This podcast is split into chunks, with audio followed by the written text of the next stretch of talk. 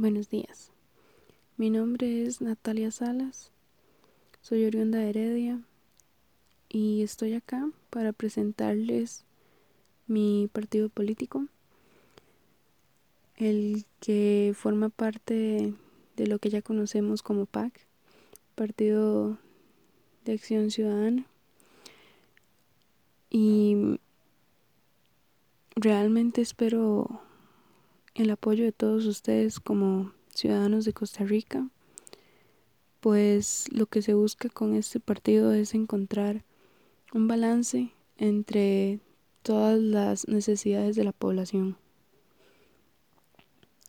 Primeramente, quiero mencionar el hecho de que yo también, como ustedes, he visto bastantes decadencias en la economía costarricense en el ámbito de educación, en el ámbito de salud y laboral.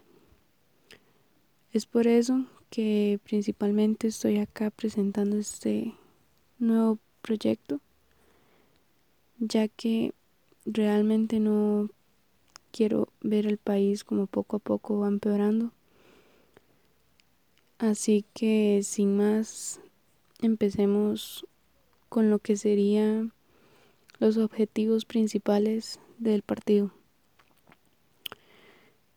Entre los primeros pensamientos o ideas que tuvimos fue el hecho de preocuparnos por las necesidades que tiene la juventud, ya que son las futuras generaciones y es lo que vamos a dejar a las que siguen sentimos que este es como el momento ideal para cambiar la sociedad y formar un ambiente más sano y lleno de libertad.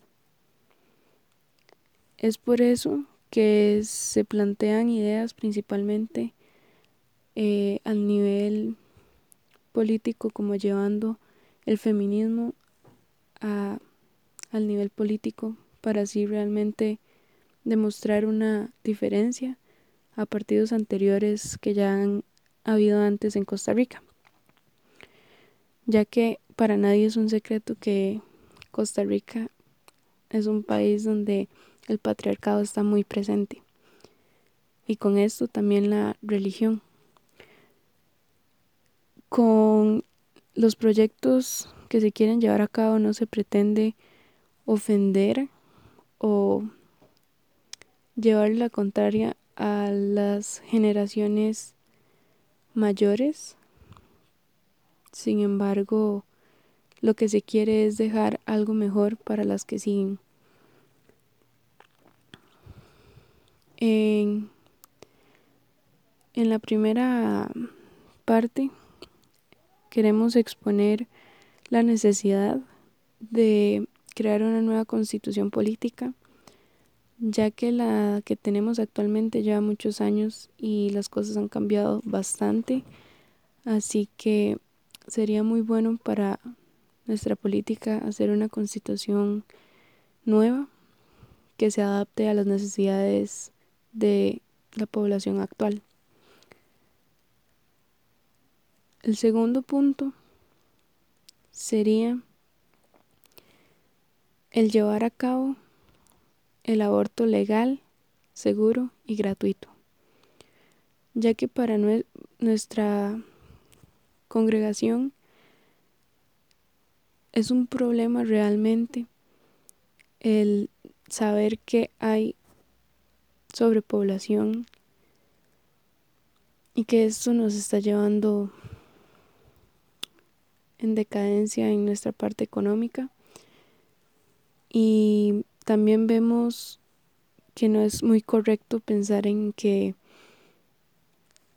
se puede tomar en cuenta el aborto solo en caso de violación, porque no nos parece que realmente sea de esa forma algo justo, pues de todas formas sigue siendo un niño, sigue siendo una vida así que no encontramos mucha coherencia. Además de que el mismo patriarcado es el que nos ha metido ese tipo de ideas que llevamos con nosotros desde mucho tiempo atrás. Y por eso es que pensamos que realmente sería bueno proporcionar el aborto legal, gratuito y seguro. Si se ve de una forma distinta, realmente sería muy bueno para la población. Pues es así como se podría llevar a cabo una mejora en el ámbito laboral, ya que realmente hay muchas familias que tienen hijos por falta de recursos, como tal vez educación sexual o tal vez métodos anticonceptivos o cosas de estos tipos que nos proporcionen una estabilidad en la parte de, la familia. También hay que tomar en cuenta el hecho de que hay muchas niñas que tal vez no quieren hacerse cargo de un bebé. Además de eso, hay que tomar en cuenta que muchas mujeres, por alguna razón, el método conceptivo que estuvieron utilizando deja de funcionar. Y no es culpa de ellas realmente, no es por irresponsabilidad. Ni por irresponsabilidad ni por un montón de otros comentarios que se suelen escuchar en la población costarricense. Como punto 3, se plantea el matrimonio igualitario, ya que es uno de los que uno de los derechos que forman parte de nuestra vida por el simple hecho de ser humanos. Tenemos derecho a amar y al igual que otras personas a decidir a quién amar realmente no es algo de nuestra incumbencia si alguien piensa de forma diferente en cuanto al amor y realmente es justo que cada quien decida cómo llevar su vida amorosa. Es por esto que nos parece realmente justo que exista el matrimonio igualitario en Costa Rica. Como proyecto número 4, se plantea el llevar en las escuelas y colegios la educación cultural para evitar, prevenir la xenofobia, ya que realmente el venir de otro lugar distinto al nuestro no es motivo para discriminar. Y como bien se sabe, la población costarricense suele ser bastante xenófoba y es por esto que, como ya mencionamos, decidimos plantear estos proyectos para que sea lo más sano para las próximas generaciones, ir dejando así el camino de la igualdad. Como último proyecto, se plantea el poder llevar a cabo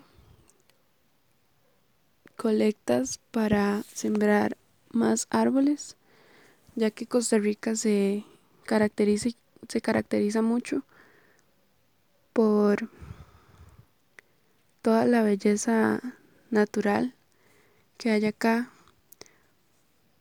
y es por eso que queremos ayudar a la madre naturaleza a contribuirle para que se pueda restaurar. A esto también se le agregan los proyectos ecológicos como el evitar el consumo de plástico y tomar el material plástico que ya existe para combinarlo con petróleo y poder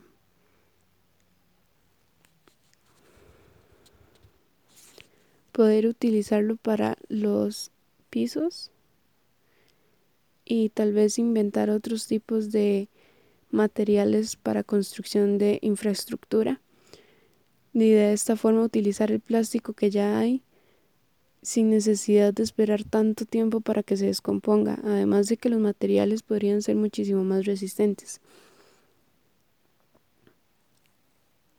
Los ministerios pueden tener plena seguridad de que van a estar conformados por personas que realmente saben lo que hacen y estarán abiertos completamente a escuchar la opinión del pueblo.